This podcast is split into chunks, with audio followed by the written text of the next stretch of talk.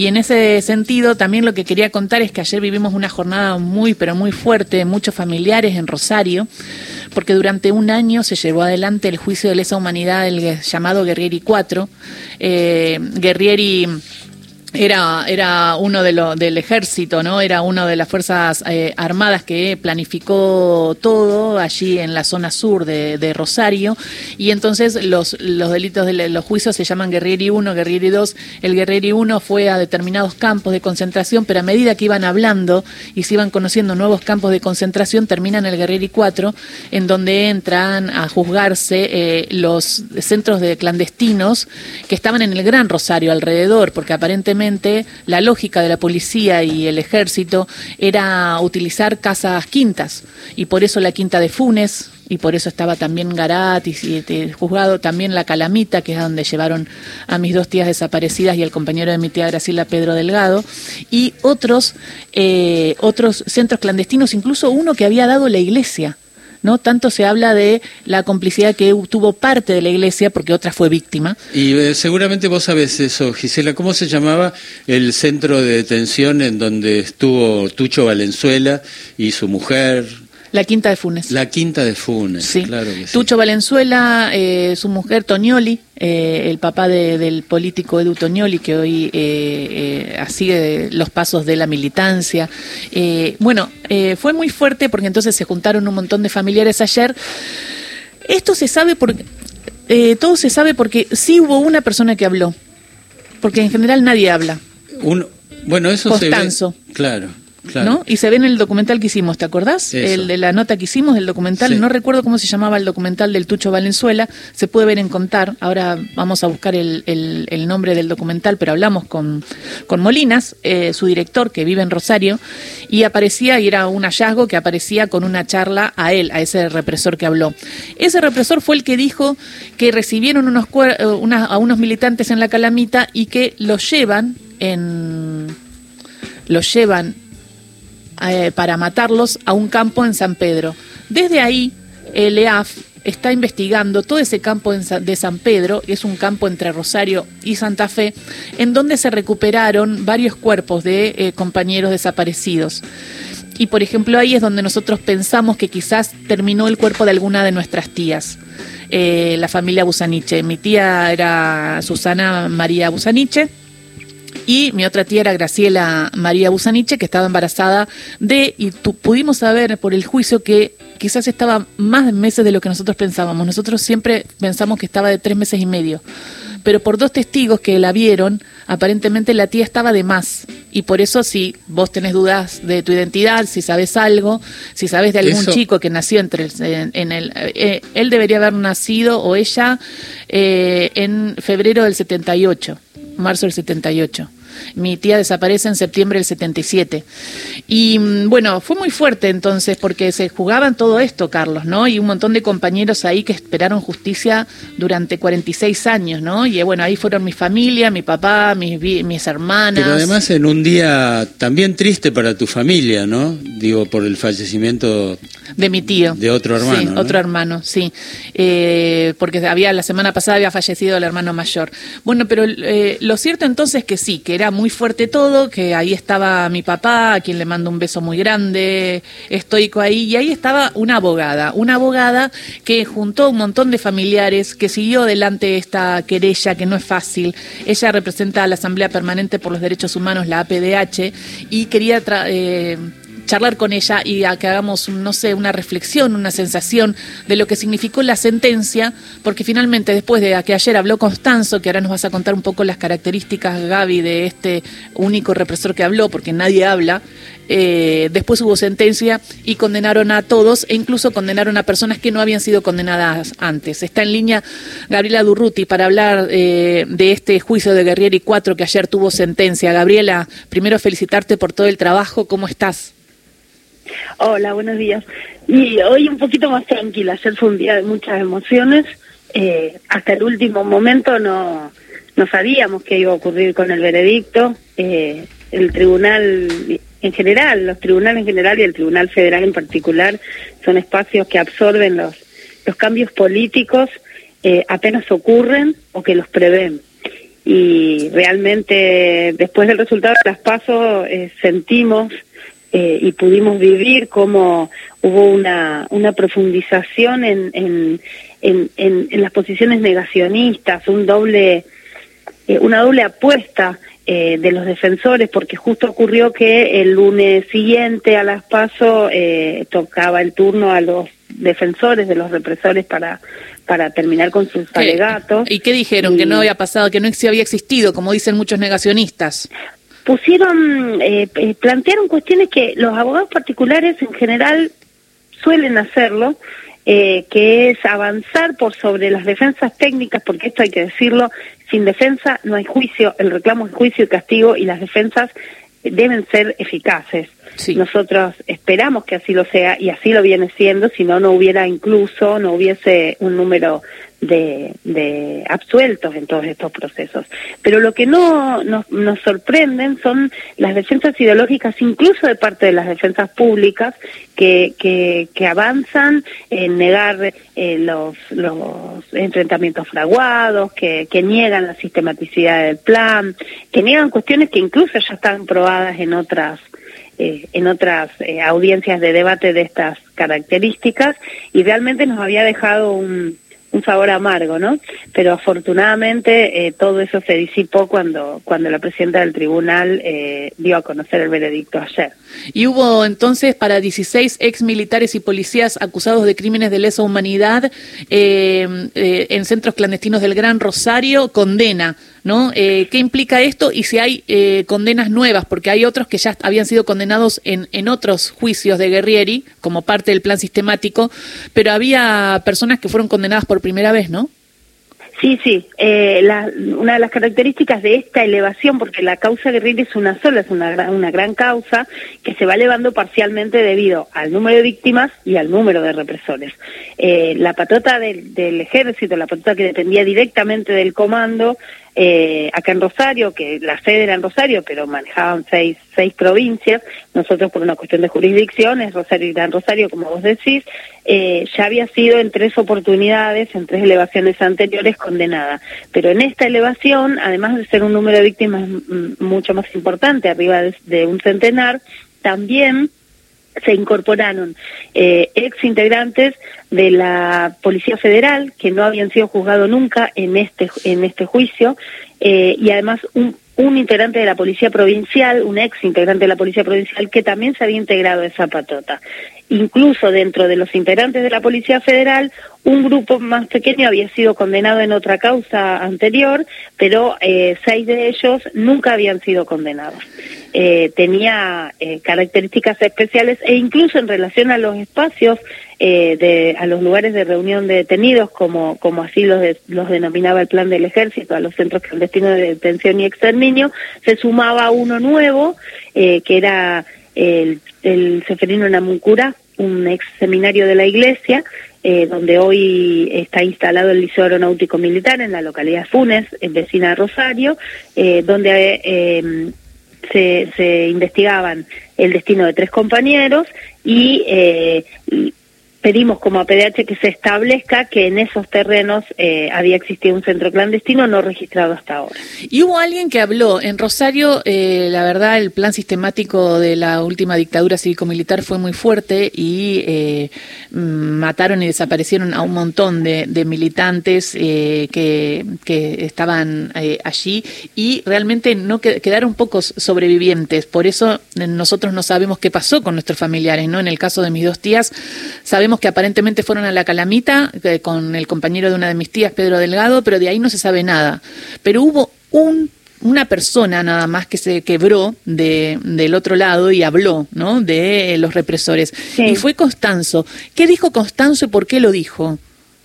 Mira, Constanzo desde la primera elevación que viene eh, eh, aportando datos, algunos certeros, como por ejemplo el que vos decías en la, en la introducción a la entrevista, que eh, que nos llevó a, descubrir el lugar donde había eh, una fosa común en el campo de San Pedro. También ha aportado eh, un montón de, de, datos que después no pudimos comprobar.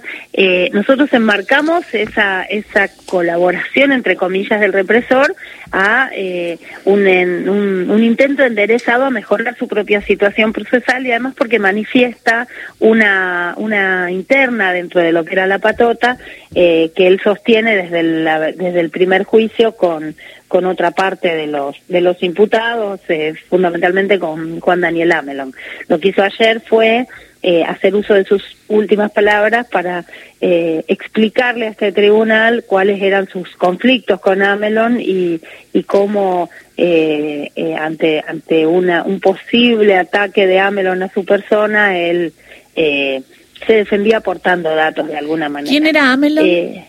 Juan Daniel Amelon era un teniente eh, del ejército eh, que desde, desde la, primera elevación a juicio fue identificado como uno de los más sanguinarios integrantes de la patota.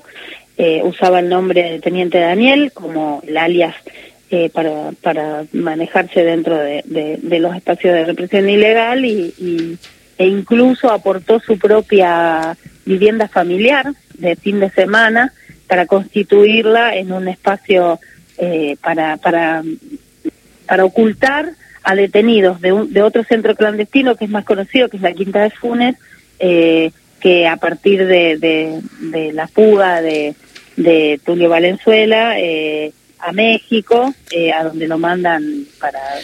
Ahora, fíjate, fíjate Gabriela, justo estábamos hablando con Carlos, está Carlos Ulanovsky acá, y hablábamos de la Quinta de Funes.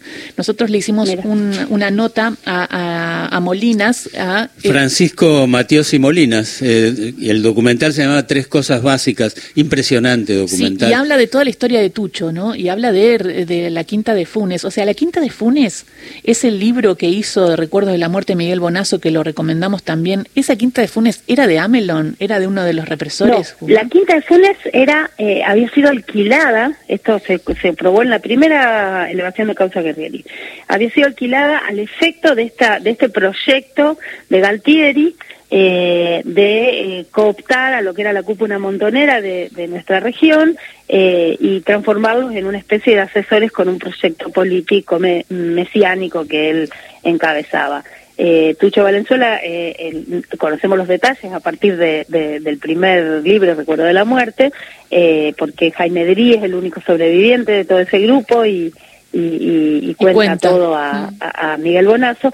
Tucho cuando, cuando se va del país, acompañado por Amelon y por otro de los represores, eh, con el objeto de, secuestrar a la, a la, cúpula montonera en México, eh, Tucho llega, cuenta la verdad, convoca una conferencia de prensa y dice la ubicación de la Quinta de Funes, eh, hasta el número de teléfono, porque ellos reciben un llamado telefónico de un periodista desde, desde México, eh, y a partir de eso se ven obligados a levantar ese centro clandestino inmediatamente, eh, buscan un lugar de paso en una escuela secundaria de la ciudad de Rosario, cuyo director era colaboracionista de la dictadura, y luego de eso todos esos compañeros pasan a 16 compañeros eran, si mal no recuerdo, a la casa de Amelon, a la quinta de Amelon en la Ribera, que también es entre Santa Fe y Rosario, la quinta se denomina, se conocía como la intermedia, y ahí es donde, a partir de los dichos de Constanzo, se pudo reconstruir eh, por lo menos su mirada, ¿Qué pasó después con los militantes? De lo que pasó. por ejemplo, ¿qué, ¿qué, pasó con Raquel Negro, por ejemplo, la mujer de Tucho Valenzuela? Se supo por este represor que habló. El hijo y también, estaba embarazada. sí.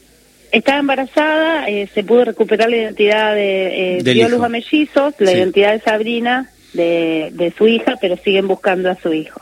Sí, es cierto. Eh, y, ahí, y, ahí y ahí, Gabriela, se pudo ver esta línea de que a, Raquel Negro la habían llevado a Paraná a, a, una maternidad a tener el hijo clandestinamente para después desaparecerlos, ¿no? Y por eso Sabrina se cría con otra familia y es recuperada hace algunos años.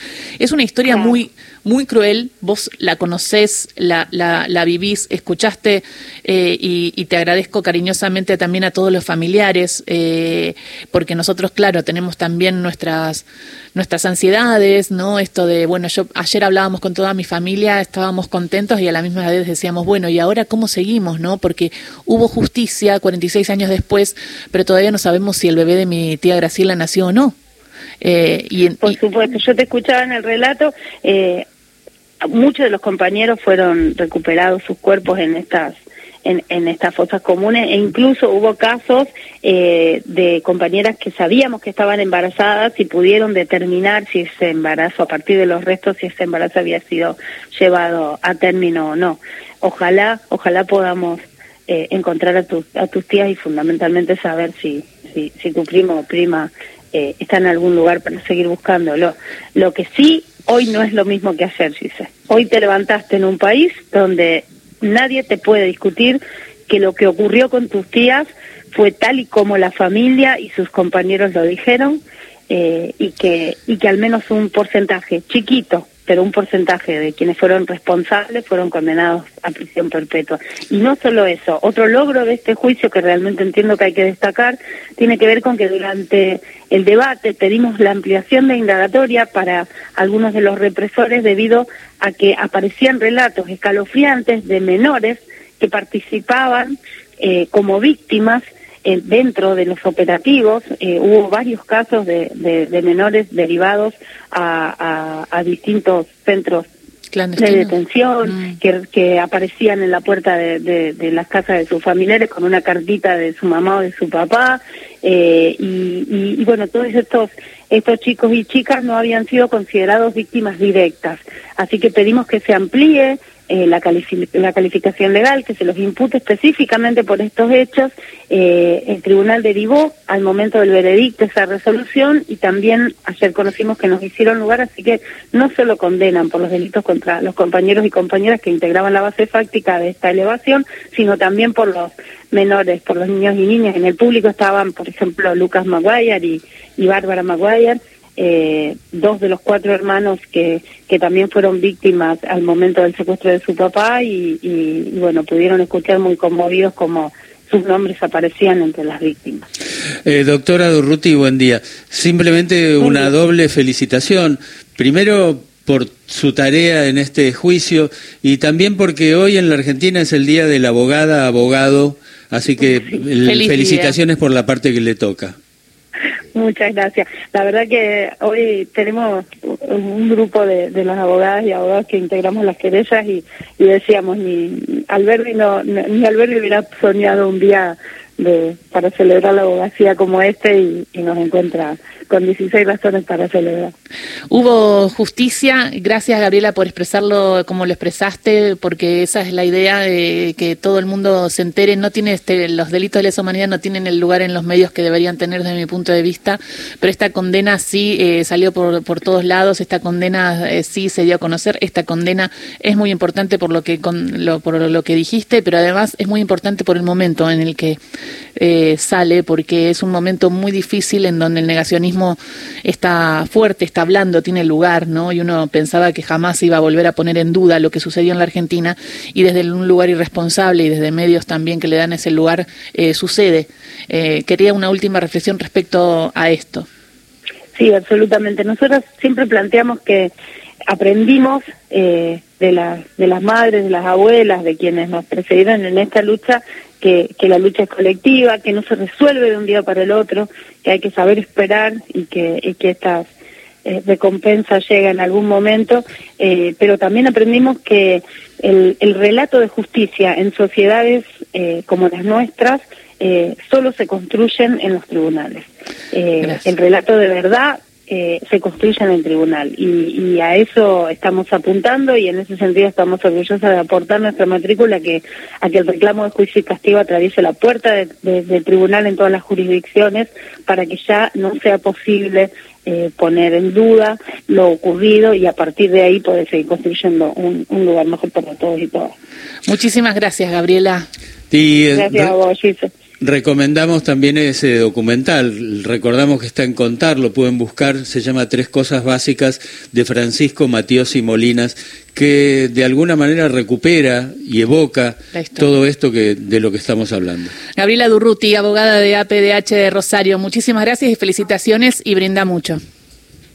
Muchas gracias, en eso estoy. Adiós. Beso. Eh, bueno, Gabriela Durruti y, esta, y esto, ¿no? Se me viene nunca más, se me viene memoria, verdad y justicia. Hubo justicia, hubo memoria. Todavía falta algo de verdad, pero se está trabajando y mucho y eso es eh, muy, pero muy importante y quería compartirlo con todos ustedes, oyentes, que de alguna manera eh, me conocen. Ya generamos esta relación y esta es una parte de mi historia que seguramente también es parte de su historia, porque sé que muchos eh, también militaron en los 70 y fueron parte de ese sueño colectivo y también vivieron eh, el odio, eh, el castigo, el genocidio de la última dictadura cívico-militar.